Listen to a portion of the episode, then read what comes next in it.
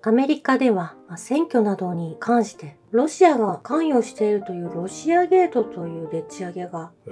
ありましたよね。えよく聞きますよね。まあ、ですが FBI はその証拠を持っていなかった。うんまあ、トランプ氏とロシアがつながっていて、まあ、そういう疑惑がちょこちょこ浮上しますよね。ええでもでっち上げだったわけでしょ。ええこれが大きく取り上げられるのはあんまり反応できないというかええもともとなかったものにどうして今のタイミングでダーラムレポートが上がってきたのかということに不思議さを感じるぐらいなんですよね。え本当にアメリカのニュースというのがもう本当にお面白くないなとつくづく思ってしまうわけなんですよね。ええ日本では LGBT 法修正案が自民党、公明党が衆院に提出したということなんですよねえ。まあこれも結局、成長の家での稲田、そして、安倍チルドレンですね。そしてラム・エマニュエルらが強引に進めてますけど、うん。結局、公的資金をまた新たに作って、うん。まあ、税金をかき集める、まあそういう口実なわけですよね。ねで、稲田が G7 全部これやってますよみたいなことをなんか言ってたみたいなんですけど、え。うん。G7 のうちやってんのはカナダだけなんですよね。うん。だからこれももう結局あ穴がいっぱい出てきて、ねえ。まあ犯罪も増えてきていますしね。ねまあもうふ振り落とされるんちゃうかなと思うんですけどね。結局はお金なんですよね。えまあ、そして一方、ウガンダでは、反同性愛法が最終承認に向けて、大統領の執務室に届けられたということなんですよね。えはい。LGBT アジェンダの支持者から非難を浴びたこの法案は、同性愛の行動や身分証明書に厳しい罰則を設けるもので、レイプや児童虐待など、そのようなケースでは死刑を含むとされている。これ逆のパターンなんですよね。はい。完全に LGBT の方々は、その同性愛の行動に対し監視がつくというような方向で進んでいるんですよね。うん。道理でそういうマイノリティの偏った性の問題を持ってる方が、うん。この LGBT 法案に関しては結構疎ましく思ってるっていうふうに聞いてますしね。ええまあ実際にこの法案を通したことで、刑務所で男性の方が女性の刑務所に入って女性を暴行して、まあ、とうとう子供が生まれてしまうというケースがもう数件出てきているんですよね。ええこれダボスのアジェンダの中に入っている内容なんだと思うんですけれども、まあ、小児性愛ですとか、ちょっと異常性を持った人を正当化していこうっていうのが日本に必要なのかどうかということですよね。だから意図して、そういうノーマルではない人たちの子供をこしらえてるっていうことですよね。ええどういう理由なのか、今一つわからないんですけどね。うん、レイプされて生まれてきた女性の方が証言をなされていて、それがまあ差別問題ですとか、はい。そういったことにつながらないようにと守る。あまだ人権を盾にして自分たちの特権を守るっていう、そういう口実にしようとしてるわけですね。そうなんですよね。まあ、それが差別に当たるのかどうなのかわかりませんけれども、まあ、男性でも女性のはい。ファッションを楽しむとか、まあ、そういったことは全然私問題ないと思うんですよね。うん。自由だね。うん、自由だと思うんです。まあ、ですがこれを、まあ、政府の中で法案に盛り込んで税金を流用するという方向に進んでいきつつあったということなんですよね。うんそして私たちが応援しているロバート・ケネディ・ジュニア氏は当選したら世界中から米軍を撤退されるとこのような衝撃の発言をなされたということは前回も伝えたことがあるんですけれども、はい。今回は私が大統領になったら皆さんが私の上司になります。私は皆さんのために働きます。上司が部下に質問をしたら部下はそれに答えなければなりませんという覚悟。まあ、そのような姿勢で私は大統領になりたいとうん。おっしゃられているんですよね。えこの米軍を撤退されるというのも、まあ、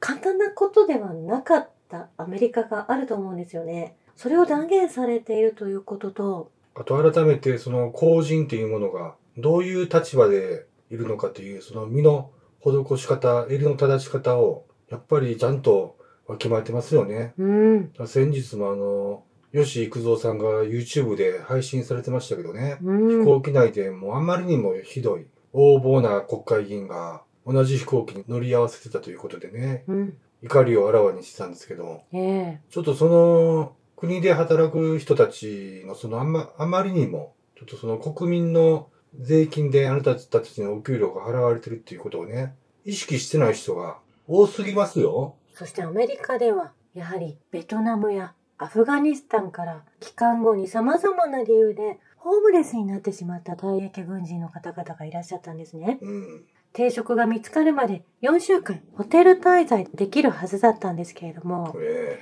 国が新たな移民を受け入れるため、そのような法案を通してしまったがために、2週間でホテルから追放されたということが実際にアフガニスタンの撤退後に起こっていたようなんですね。えはい。米国の納税者は移民の滞在費を5800億円支払うことになってしまっていたということをニューヨークポストが伝えているんですね。えそしてついに欧州議会で開かれた第3回 COVID サミットを終えた後、その中で話し合われた内容が動画に上がってきていたんですけれども、ええやはりここでも大規模開発中の家畜用のメッセンジャー RNA、そのワクチンが乳牛、まあ、これまたバンなのね。えいいよ。大規模開発中の家畜用のワクチンが牛乳や卵、食用肉の摂取を通じて人間に摂取される可能性があると、ブライアム・ブライドル博士、この方はカナダの方なんですけれども、うん。まあ、その方がおっしゃられていたんですね。えそして、まあ、先々日は中国外務省の王報道官は、ペンタゴンが人種限定の生物兵器を開発していると発表なされているんですね。ええ米国防総省は遺伝子操作された兵器で相手を倒す計画を開発している。この兵器はアジア人、ヨーロッパ人、アラブ人に選択的に打撃を与えることができるということを報告しているんです。まあ、ここでペンタゴンリークですとか、いろんなことが、機密文書が上がってきている中に、やはり中国もこのペンタゴンの機密文書の内容をはいち。ゃんと調べているようなんですよね。ええこの王報道官はこう、やんわり、そのキーワードを外して言ってますけど、もうこれ聞いてる視聴者の皆さんは、大体察しがつきますよね。うん。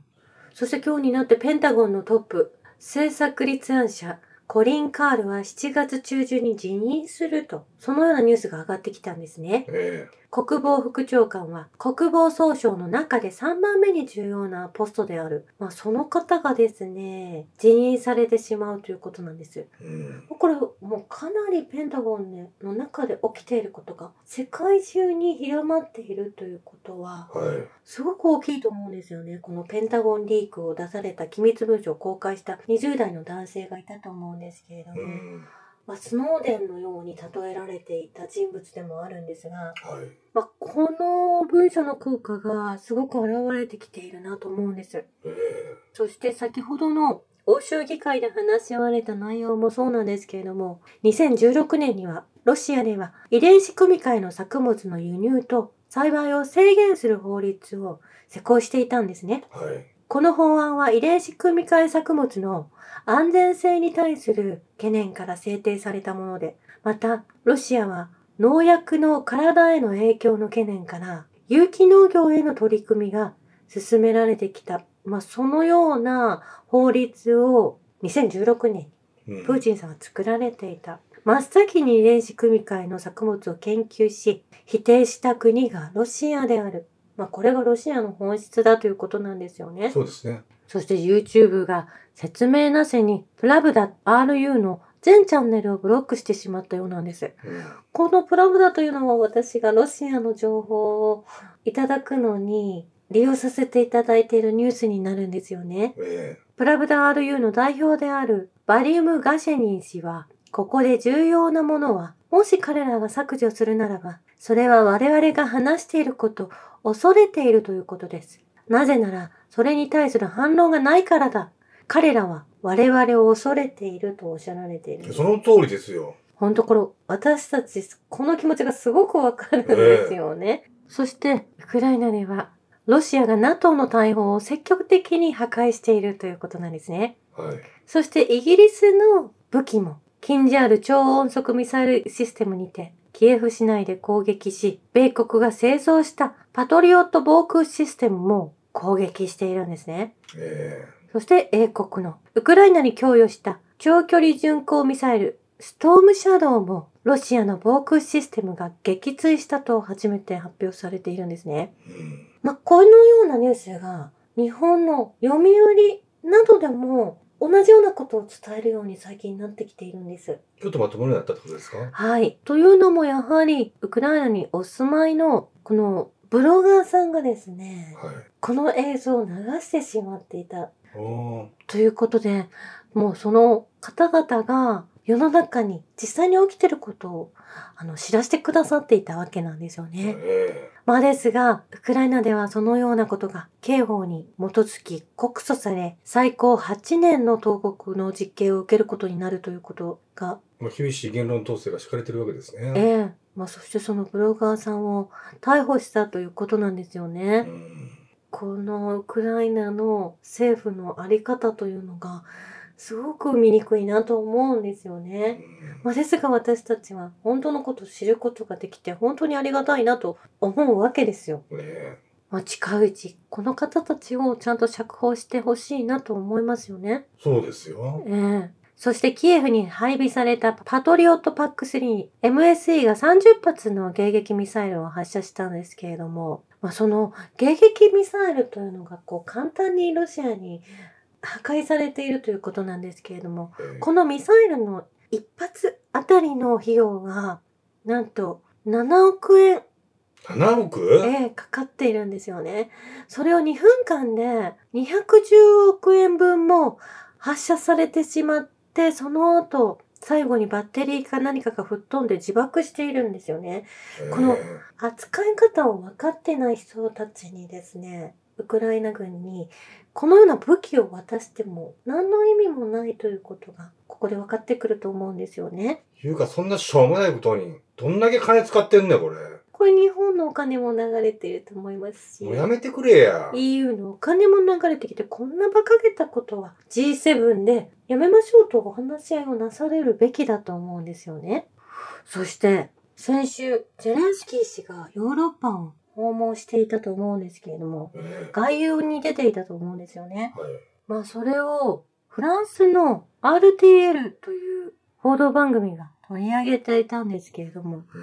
うんなんと、このゼレンスキー氏の海外訪問を、ゼレンスキーのヨーロッパのサーカスツアーと呼んでいて、ええまあ、ゲストの方もサーカスの音楽に合わせて、このジョークを支持していたということなんですよね。めっちゃ馬鹿にされてるますやん。ええ皆さんもクスクス笑っていらっしゃって、このようにヨーロッパでは、笑い物になってるわけですえね。ー、ゼレンスキー氏のことを、まあ私は集金訪問していると概要欄に残したんですけれども、うんこのように捉えられているということなんですよね。えまあですがこれを見てウクライナ大使は怒り狂ってこの番組に謝罪を要求したようなんです。そしてイタリアの新聞ではローマ法王とゼレンスキー氏が会談をなされたということも、まあその訪問の中にあったわけですけれどえも、うんこの新聞の中では、ローマ法王はゼレンスキーに叱責、武器に希望はないとおっしゃられたというような取り上げ方になっていたんですよね。ローマでのゼレンスキー氏とフランシスコ法王との会談の失敗を受け、バチカンとウクライナ大統領府との間は完全に決裂したという見出しになっていたんです。まあですがこれはバチカン側がもうこれ以上ウクライナは勝つ見込みもないという意味ではしごを外したのかなと思ってしまったんですよね。そうですね。ローマ法王がこれ指示してやらせてるわけですからね。うんだから賞を与えたわけですから。そうです。バチカン、ローマ法王がもうナチスだっていうふうに決めてますからね。ねえ。まあイギリスが関わっているという意味でも。このバチカンによるナチス帝国を潰そうとしてるのがロシアのプーチンだと思うんですよね。うん。もうこんな兵器で人を殺したり、うん。正しいことをしようとしする人たちを自殺に見せかけて暗殺していったりね、次々と。ねえ。もうそんなん許せませんからね、国民も。はい。いい加減。以上です。ありがとうございました。